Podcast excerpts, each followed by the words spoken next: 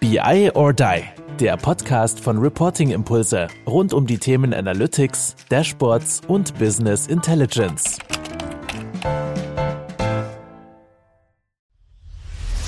Podcast-Content findest du gut. Jetzt willst du endlich auch mal mit uns diskutieren. Da haben wir das richtige Format. Die BI or Die Days. Das sind Formate mit Fokus SAP, Microsoft oder Planning. Wenn du Lust hast, einfach mit Führungskräften, mit offenem Visier, off the record mit uns zu diskutieren, dann schick uns einfach eine E-Mail info at biodie.com, dass du dabei sein willst und dann folgen die Details. Hallo zusammen zu einer weiteren Folge von unserem Podcast Be I or Die. Ich bin der Kai und ich freue mich, dass ich wieder eine tolle Persönlichkeit, eine ganz große Expertin an den Start bekommen habe, mit der ich heute, ja, es, es war so ein bisschen ruckelig, bis wir das jetzt endlich geschafft haben. Wir hatten irgendwie ähm, doch ein paar Technikthemen. Jetzt endlich sind wir, sind wir an dem Punkt, äh, dass wir es aufnehmen und dann auch hoffentlich ganz, ganz schnell für euch veröffentlichen können. Und meine Expertin, die ist seit 1996, ist die schon im Datengame. Also wirklich extrem viel Erfahrung. Seit 2003 dann auch als äh, Geschäftsführerin äh, der eigenen Unternehmensberatung unterwegs. Solche Themen, die heute total selbstverständlich klingen oder für viele sehr, sehr stark im Fokus sind. Sowas wie Nachhaltigkeit, verantwortliche KI. Ja, sind sind ja eigentlich schon eh und je am Herzen gewachsen. Das heißt, da wollen wir heute auch so ein bisschen äh, drüber quatschen. Aber sonst, nicht nur, dass es jetzt schon genug wäre, irgendwie Geschäftsführerin einer Unternehmensberatung zu sein, sondern es gibt auch noch viele ganz andere Themen. So kommunalpolitisch ist sie noch unterwegs. Sie hat eine Kleinkunstbühne und Kino, was sie irgendwie so nebenbei auch noch managt. Von dem her ganz, ganz viele spannende Themen, die sie da auf der Agenda stehen hat. Und wir haben jetzt geschafft, Zeit zu finden und diesen Podcast aufzunehmen.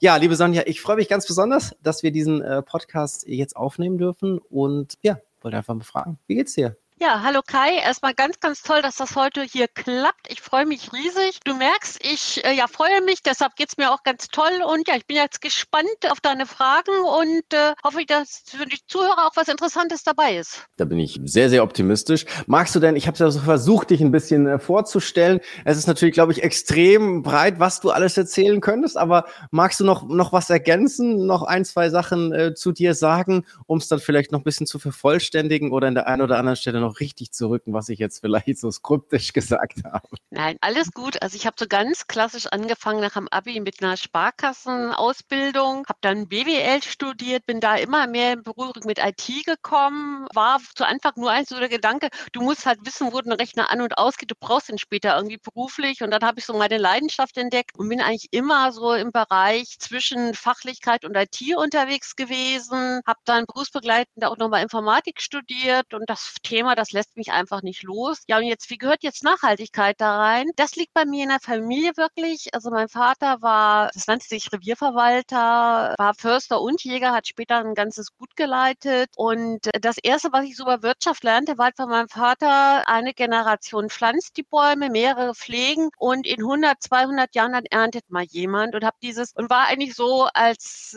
ja, Teenager ganz erschüttert, als ich dann gemerkt habe, nach und nach Wirtschaft funktioniert ja heute anders. Also war dieses dieses Prinzip Nachhaltigkeit kommt ja aus der Forstwirtschaft und das war auch so mein erster Kontakt mit Wirtschaft und da hat das Thema mich eigentlich nie losgelassen. Ja, und halt 1997, als dieses Thema schon mal in Deutschland einen großen Hype erlebt hat, ich glaube, das war so 97 rum, da gab es ja dann von Club of Rome Veröffentlichung und dann wurde es in Deutschland noch immer mehr das Thema. Dann gab es eine große Studie Nachhaltigkeit für Deutschland. Da war ich gerade mit einem BWL-Studium fertig und habe dann wirklich ein Jahr bei einem Forschungsinstitut an einer großen Studie gearbeitet zum Thema Nachhaltigkeit. Wie kriegen wir Ökonomie, Ökologie und Soziales unter einen Hut? War eine ganz tolle Erfahrung, war ein großes Projekt mit, ich glaube, 144 Institutionen und Vertretungen. Das reichte Gewerkschaft, Kirche, Parteien, also das alles, was man sich so denken kann. Und dann haben wir so in Workshops einzelne Maßnahmen erarbeitet, das Ganze auch später als Buch veröffentlicht. Das Thema ist eigentlich leider dann so ein bisschen wieder in Vergessenheit geraten und jetzt glücklicherweise seit ein paar Jahren wieder äh, da. Ich habe mir neulich mal das alte Buch rausgeholt, Bausteine für ein zukunftsfähiges Deutschland. Und da ist ganz, ganz vieles drin, was noch hochaktuell ist. Und von daher, wie gesagt, so ein Thema hat mich auch immer latent so weiterverfolgt,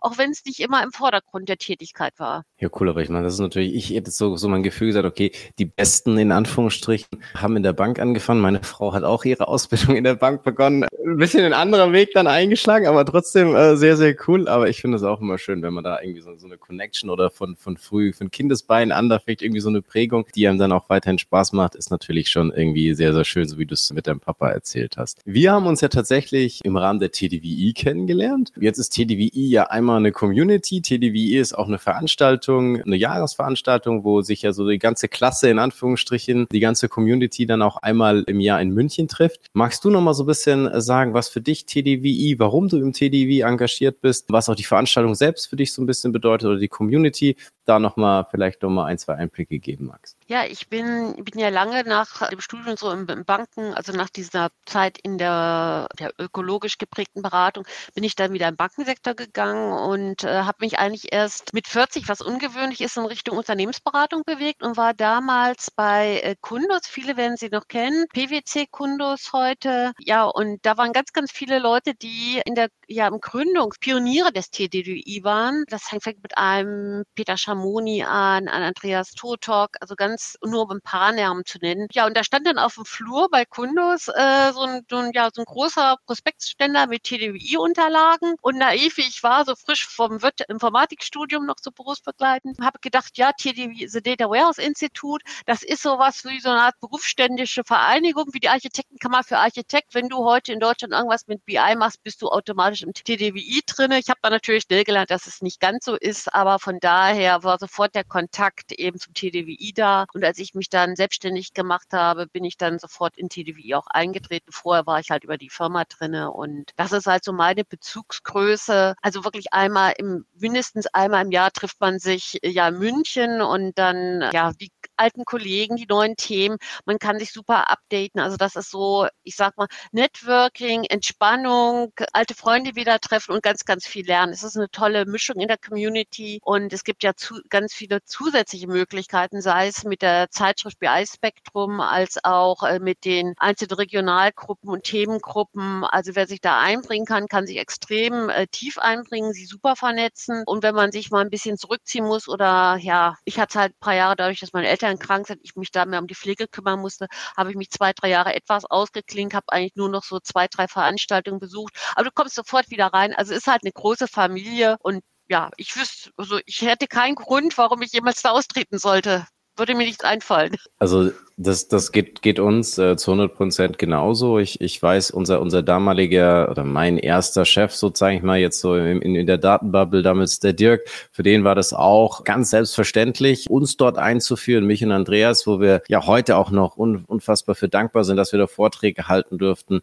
Andreas ja dann auch das gemeinsame Buch darüber entstanden ist. Also es ist wirklich eine, eine, eine tolle Community für uns, ein, ein wirklich guter, sehr, sehr guter Start. Du hast auch diese regionalen Geschichten mit den Roundtables angesprochen gesprochen. Aus meiner Sicht auch immer noch eine unfassbar gute Geschichte für Unternehmen wie uns, die damals angefangen haben, weil wir einfach sehr, sehr viele Bühnen logischerweise auch zur Verfügung gestellt bekommen haben, um mit Leuten in Austausch zu gehen, aber auch heute noch einfach, um dorthin zu gehen. Du kriegst wirklich auch immer sehr, sehr gute Speakerinnen und Speaker in München, aber natürlich auch in den regionalen Geschichten. Es ist einfach wunderbar. Wir haben damals dann auch noch, das ist jetzt auch schon wieder viele Jahre her, dann auch nochmal die Young Guns, also wenn jetzt die jüngere Generation in Anführungsstrichen uns jetzt zuhört. Also die ähm, hat da auch sozusagen ihre Plattform bekommen und da sind auch sehr viele Aktivitäten daraus entstanden. Also ob Seniorik oder der Young Professional, ich glaube, da gibt es äh, viele Möglichkeiten, äh, sich da zu engagieren. Und ja, der TDWI glaubt da eine, eine ganz coole Sache. Also gerne mal ja, auf die Webseite schauen oder tatsächlich auch die eine oder andere Veranstaltung dazu mal besuchen. Und das ist eigentlich auch so ein bisschen, bisschen unser Weg. Wenn wir jetzt nochmal, so ein bisschen mit Nachhaltigkeit hast du ja schon, schon, schon ein, eingestiegen, aber so ein bisschen die, dieses andere ist ja auch so die, diese Verknüpfung Verknüpfung oder zum Beispiel verantwortungsvolle KI. Und ich meine, KI ist ja auch jetzt in der Menge irgendwo angekommen oder der Masse angekommen. Solche Sachen wie ChatGPT, keine Ahnung, ist wahrscheinlich sogar irgendwann in der Bildzeitung mal gestanden, so wir verlieren alle unseren Job oder, oder wie auch immer. Also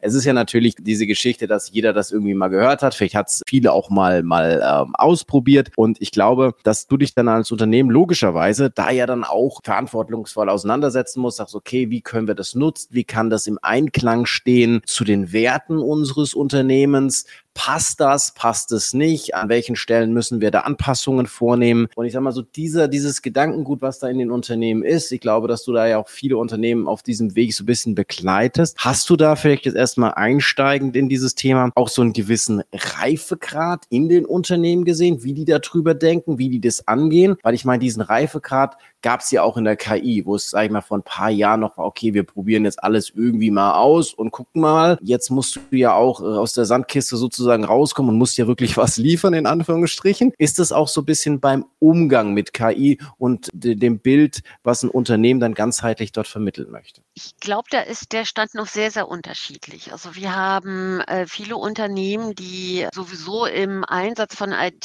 sehr weit waren, die sich sehr früh mit KI auseinandergesetzt haben und wir haben Unternehmen, die es jetzt zum ersten Mal hören über ChatGPT. Mhm. Also zum Beispiel, ich war vor ein paar Wochen regional hier auf dem Sommerfest und eines Unternehmerverbandes und da, als ich dann so erzählte, was ich machte, dann sprach mich zum Beispiel die Besitzerin eines Yoga-Studiums an und für die war natürlich ChatGPT, kann ich da irgendwie die Mails beantworten lassen. Das war so für sie KI. Also ganz, ganz viele Unternehmen, also gerade auch KMUs, nehmen jetzt KI über diese generativen Sprachmodelle, sei es ChatGPT am bekanntesten, ersten her war und vielleicht nochmal über Bildbearbeitung. Aber die ganze Bandbreite von KI, die wir in größeren Unternehmen oder auch mit äh, ich will jetzt KMU nicht ausschließen. Es gibt viele KMU, die unheimlich weit sind, dass man gar nicht glauben würde. Die sind teilweise wirklich bei den ja, Pionieren im KI-Einsatz, aber die sehr hochspezialisierte Anwendung haben, auch gerade in der, im Produktionsbereich zum Beispiel. Es ist eine wie gesagt, eine ganz große Bandbreite. Es gibt welche, die wirklich nur das sehen, was jetzt so gerade durch die Presse geht, was jetzt überall verbreitet wird und wirklich Unternehmen, die sich lange, lange damit beschäftigt haben. Und äh, gerade bei den Unternehmen, die sich schon länger damit beschäftigt haben,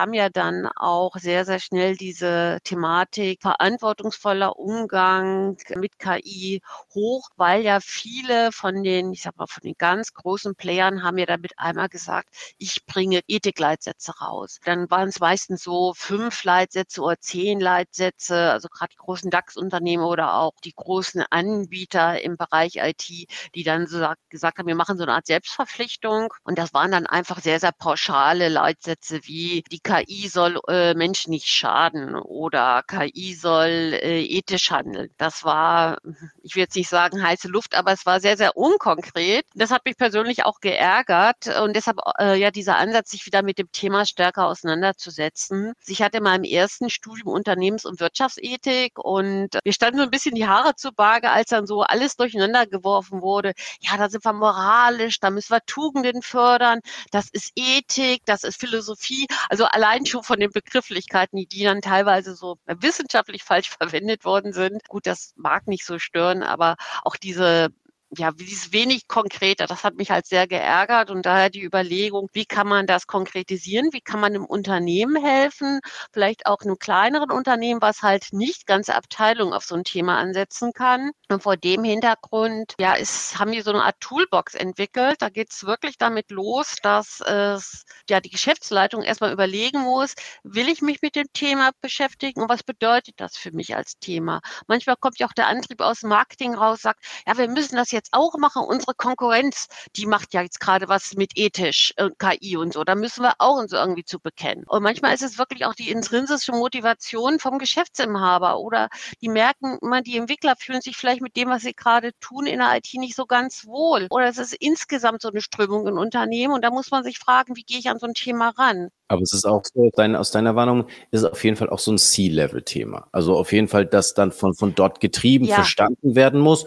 Und natürlich ja. Ich meine, klar, es ist so ein bisschen pauschal, aber das kannst man, kann man ja wahrscheinlich auch beim Thema BI oder was immer, je größer, desto intensiver, beziehungsweise je mehr hat ja. man sich wahrscheinlich insgesamt schon mit diesem ganzen Thema beschäftigt. Aber auf jeden Fall da eben auch diesen Reifegrad, den du da so rausgearbeitet hast, von, naja, wir formulieren nur irgendwelche Sätzchen und mal gucken, schauen wir mal, wir haben so ein bisschen was getan, so, so wie Greenwashing in Anführungsstrichen, so wir haben halt mal ein bisschen was rausgehauen. Aber jetzt, wie gesagt, eben auch, ja, intensiver sich sozusagen mit diesem ganzheitlicher, mit diesem Thema Zu beschäftigen und dann jetzt nochmal ein bisschen diesen, diesen Ansatz, den du, den du dann ja entwickelt hast, da vielleicht auch nochmal ein paar, paar ja, Beispiele, wie du da mit, den, mhm. mit den Leuten arbeitest, wie du sie da durchführst oder was du da auch so an Erfahrung gemacht hast? Das wäre natürlich jetzt nochmal sehr, sehr spannend, weil ich meine, das ist, glaube ich, für alle, die das jetzt sehen, okay, krass, ja, wir haben auch vielleicht so gestartet, aber wie wäre mal konkret? Und da tut es ja eigentlich auch am meisten immer weh. Ne? Ja, die Problematik ist natürlich, äh, manche Unternehmen kommen von, von insgesamt von diesem Thema Datenethik, IT, wie man setzt, stellt die ganze IT ethisch auf. Manche haben nur eine Anwendung, die sagen, ups, das ist jetzt ein bisschen kritisch, da könnten wir in so ein Problem reinlaufen.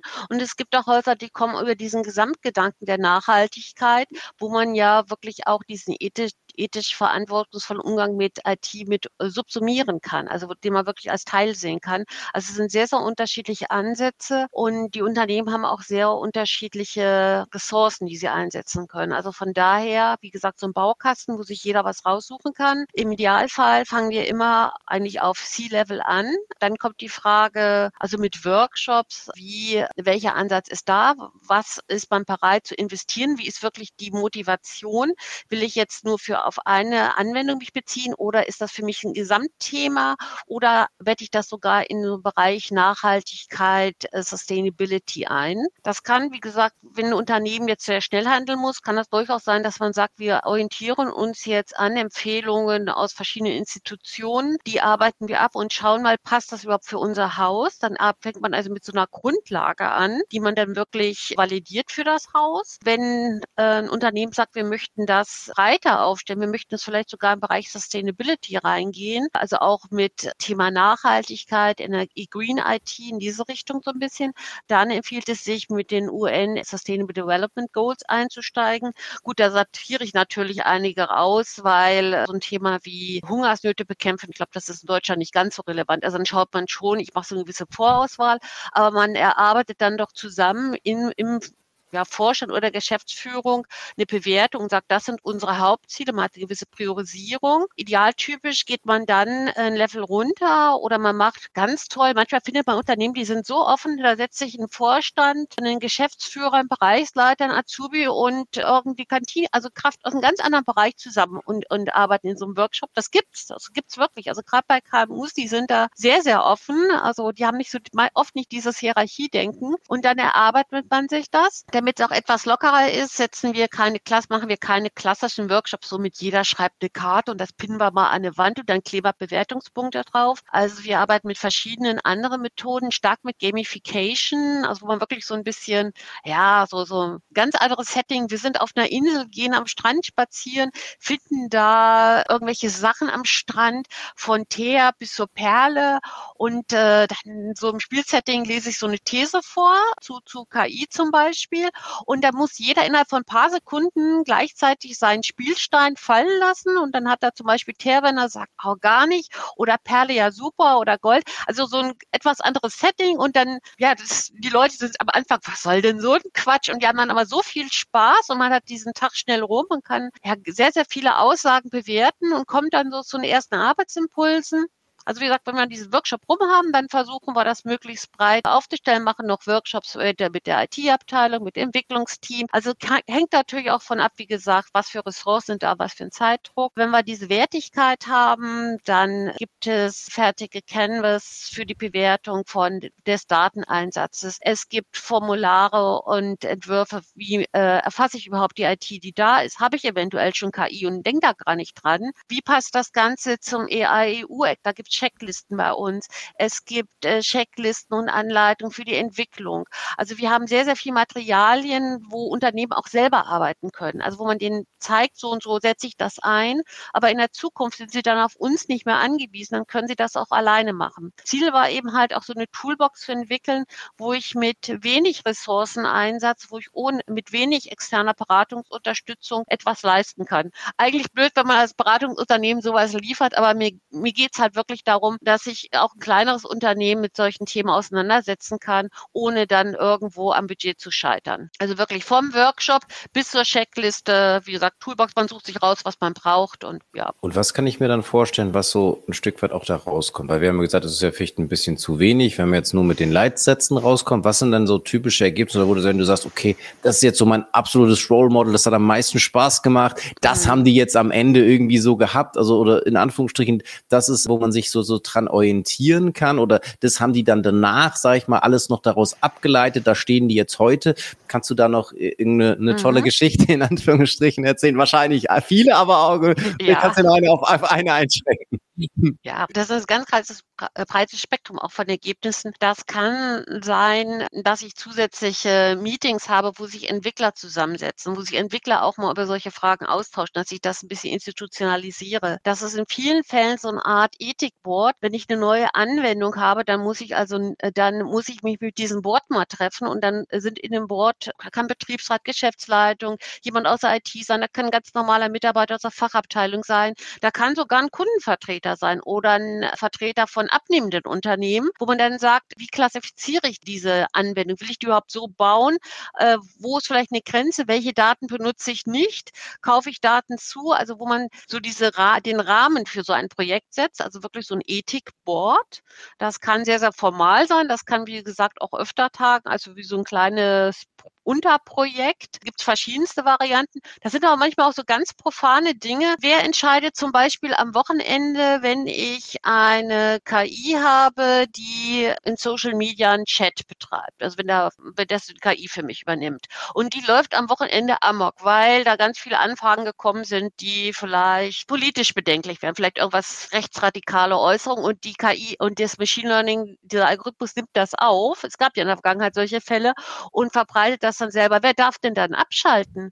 Muss ich jetzt, wenn ich Betrieb, äh, wenn ich jetzt IT-Bereitschaft bin am Wochenende, darf ich die einfach abschalten, die Anwendung, die vielleicht ein paar Millionen in Entwicklung gekostet hat? Oder muss ich da noch jemand von der Geschäftsleitung haben, der entscheidet? Und dann läuft dieses Ding 48 Stunden weiter. So ganz, ganz profane Dinge. Das ist übrigens auch so ein Beispiel, wo man Unternehmen ganz schnell für dieses Thema sensibilisieren kann. Weil da denkt oft keiner, wer, was mache ich im Notfall, wenn eine Machine Learning wirklich mal ja außer Kontrolle gerät? Wie, wie merke ich es und vor allem, wie kann ich und wer darf sie wann wie stoppen? Und das ist natürlich auch, sag ich mal, weil das wäre auch nochmal eine Frage, die mir gerade so in den Kopf kam. Neben diesem, es gibt sicherlich Leute, die da intrinsisch motiviert sind, die ja dieses, dieses ganz hohe Ziel in Anführungsstrichen, die da durch und durch letztendlich dieses Thema im Blick haben. Aber es gibt ja auch manche, die man vielleicht ein bisschen anstupsen muss oder ein bisschen in diese Richtung zumindest treiben möchte. Und hast du da nochmal so ein bisschen neben diesem, okay, man, man hat dann einfach auch einen Plan, wenn es in dem Sinne in irgendeiner Art und Weise aus dem Ruder läuft oder hat die Prozesse und die Entscheidungen vorher schon getroffen, was passiert wann oder wer kann letztendlich dann auch eingreifen oder wie kann die, dieser Personenkreis eingreifen. Hast du noch andere Punkte, wenn du jetzt auf Leute triffst, die sagen so, oh ja, aber das dauert, kostet ja erstmal nur Geld und dauert irgendwie Zeit und dann im Zweifel werde ich ja dann noch ausgebremst, weil ich, wenn ich dann ein neue, neues Produkt entwickeln muss, ja dann irgendwie noch Arbeitskreis XYZ zusammenkommen und so weiter. Ja. Was kannst du denen so ein bisschen entgegengesetzt? Ja, ja. Äh, gibt zwei Sachen. Also erstmal so von der öffentlichen Meinung. Es kommt richtig schlecht, wenn ich da mit KI habe, die vielleicht die Kunden diskriminiert hat und das kommt in der Presse.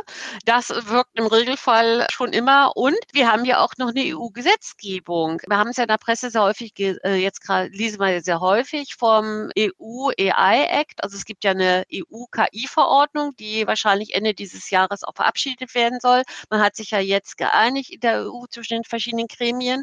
Und da wird ja ganz klar ein Risiko risikobasierter Ansatz geführt und da steht dann auch drin, dass bestimmte KI-Anwendungen, wenn die zum Beispiel, manche sind komplett verboten oder wenn ich Hochrisikobereich habe, wenn das zum Beispiel zu wirtschaftlichen Schaden des Menschen führen kann oder zu einer gewissen Form von Diskriminierung, dann müssen die angemeldet sein. Dann habe ich erhöhte Anforderungen an die Dokumentation. Also von daher, und das ist auch mit Bußgeld belegt, wenn ich zum Beispiel eine Hochrisiko-KI nicht anmelde. Aber was im Windschatten dieser KI-Verordnung gerade entsteht, ist auch eine KI-Haftungsrichtlinie und eine Erweiterung der Produkthaftungsrichtlinie. Und da, und diese Haftungsrichtlinien, die kommen auch wahrscheinlich dann nächstes oder übernächstes Jahr.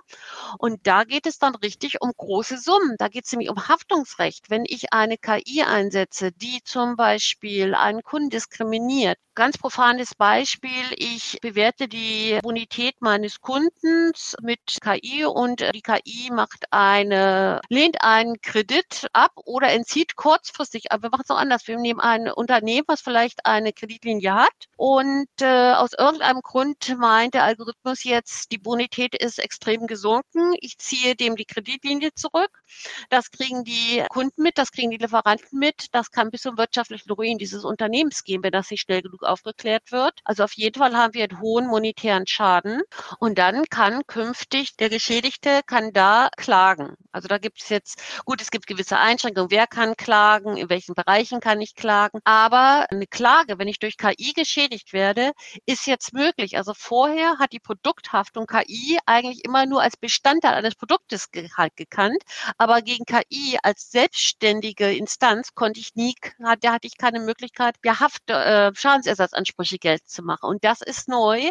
Und da sind und diese Haftungsrichtlinien, die sind nicht ohne. Also wenn ich eine, wenn ich in bestimmte Risikoklassen komme, dann gibt es so eine Art Umkehr der Beweislast. Da muss ich als Unternehmen nämlich nachweisen, dass meine KI in Ordnung war, dass meine KI der KI-Verordnung entspricht. Und da steht ganz, ganz viel drin, was aus diesem Bereich auch ethisch geht, reingeht. Also da, wenn ich jetzt mich schon mit dem Thema KI und Ethik auseinandergesetzt habe und angefangen habe, dran zu arbeiten, dann bin ich schon drei Schritte weiter, dann bin ich ganz, ganz schnell in dem, was die KI-Verordnung von mir verlangt und muss nicht bei Null anfangen jetzt, wenn die KI-Verordnung kommt und wenn diese Haftungsrichtlinien kommen. Und das ist auch ein ganz, ganz wichtiges Argument. Wie gesagt, es kann nämlich wirklich so weit gehen, dass ich vor Gericht meine Algorithmen offenlegen muss. Und wenn ich dann mich weigere, dann, kann, dann bin ich automatisch in der Haftung drin. Also wir haben wirklich in Teilen eine Umkehrung der Beweislast und das ist sehr, sehr kritisch für Unternehmen. Gerade wie soll ein Richter entscheiden, über einen Algorithmus entscheiden. Also mir fehlt da noch ein bisschen die Fantasie, aber das kann für Unternehmen, die KI einsetzen, sehr schwierig werden.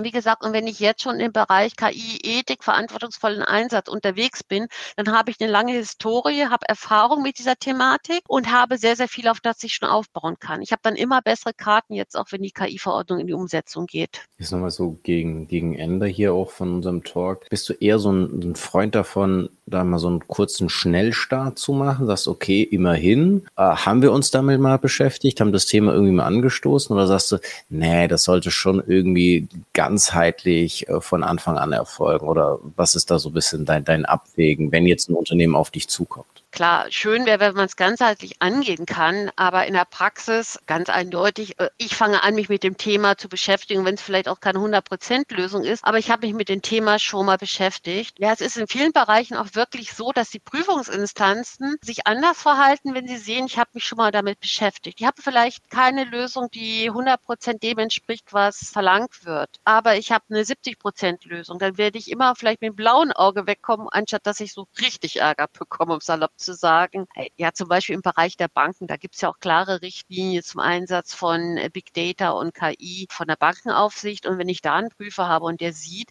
ich habe mich mit dem Thema schon auseinandergesetzt, dann werde ich vielleicht am Schluss Prüfberichten vermerkt drin stehen haben. Und da steht drin, das muss noch ausgebaut werden. Aber das ist immer besser, als wenn ich mit irgendwelchen Sanktionen belegt werde oder in einem Prüfungsbericht direkt abgestraft werde. Also ich würde sagen, immer diesen ersten Schritt schon mal machen, sich mit dem Thema Anfang auseinanderzusetzen. Man kann immer noch breiter werden, aber möglichst schnell überhaupt mit dem Thema erstmal anfangen. Und gerade für die im Hinblick auf die KI-Verordnung, nicht so auf den Ethikstand, sondern auf die KI-Verordnung, als erstes eine Bestandserhebung machen, was habe ich schon alles im Haus. Man staunt manchmal, wo überall schon KI drinsteckt. Und dann kann man damit anfangen, weiterzuarbeiten. Aber ich würde jetzt möglichst schnell mit dem Thema anfangen. Und, und ich glaube, und das ist, glaube ich, eine, eine so auch der wichtigsten Botschaften, die ich jetzt so aus, aus auch dem Gespräch auch rausgezogen habe. Es ist nicht nur so, dass man sagt, liebe Unternehmen, ihr müsst wenn ihr KI macht, müsst ihr liefern. Es ist irgendwie keine Spielwiese mehr, sondern es ist jetzt wirklich Time to deliver.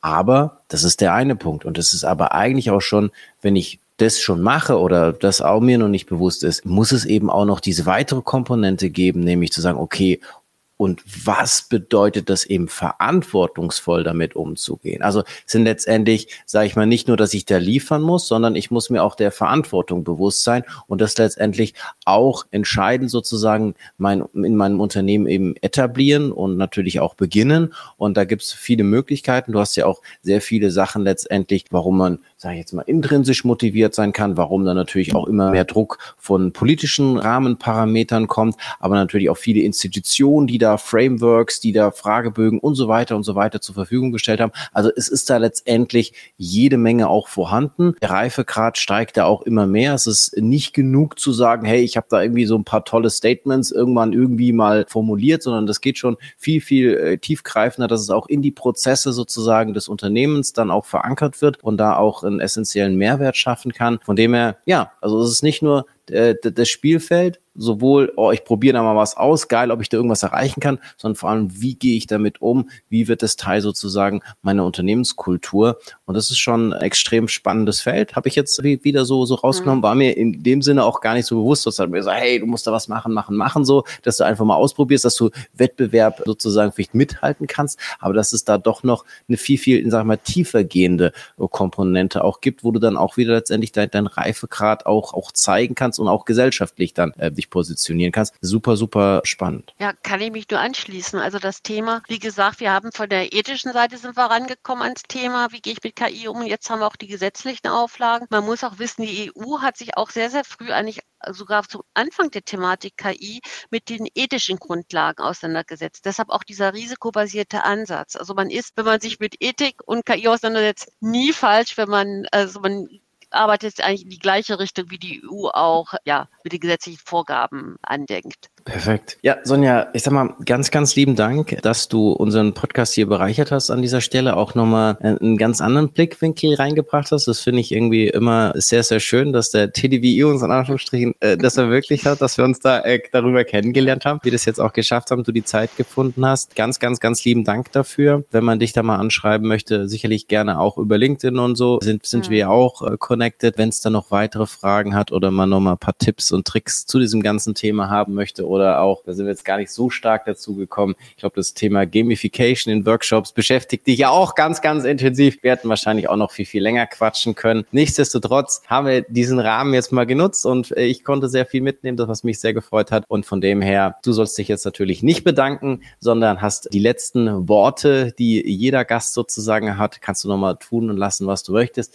Ich sage meiner, von meiner Seite schon mal Tschüss und ja, die letzten Worte, die letzten Worte von diesem Podcast für dich. Dankeschön. Gut, ich bedanke mich aber trotzdem bei dir, Kai, und bei Sandra, die sich jeden Tag um die Technik kümmert, die wir hier nur indirekt wahrnehmen. Äh, die macht das auch immer ganz toll. Man hat gehört, also es ist halt so mein Thema. Ich brenne dafür. Und wenn man sich auch einfach nur mal mit mir austauschen will, jederzeit gerne. Also ich bin da nicht nur als, unter, als, als Beraterin unterwegs. Also es liegt mir persönlich auch. Also ich biete zum Beispiel auch Workshops an für Vereine, die einfach wissen wollen, was KI ist, für Seniorenakademien Termin. Also wie gesagt, also einfach sich melden. Wir finden eine Form und wenn man sich einfach nur mal am Telefon so ein bisschen austauscht oder ein paar Tipps haben will, die fange ich als Unternehmen an. Immer gerne. Super. Ciao, ciao.